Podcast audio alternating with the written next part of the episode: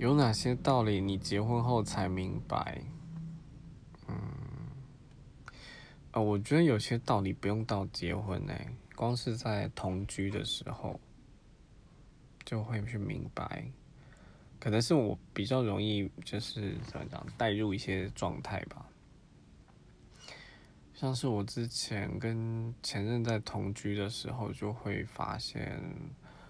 啊生活的一些差异。然后这真的不用等到结婚，你光是比如说牙刷怎么放啦，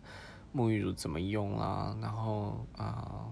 就光洗澡啦，光是吃饭，像他也会一直嫌弃我每次去他垃圾桶就要一直换垃圾袋，因为我们买很多吃的，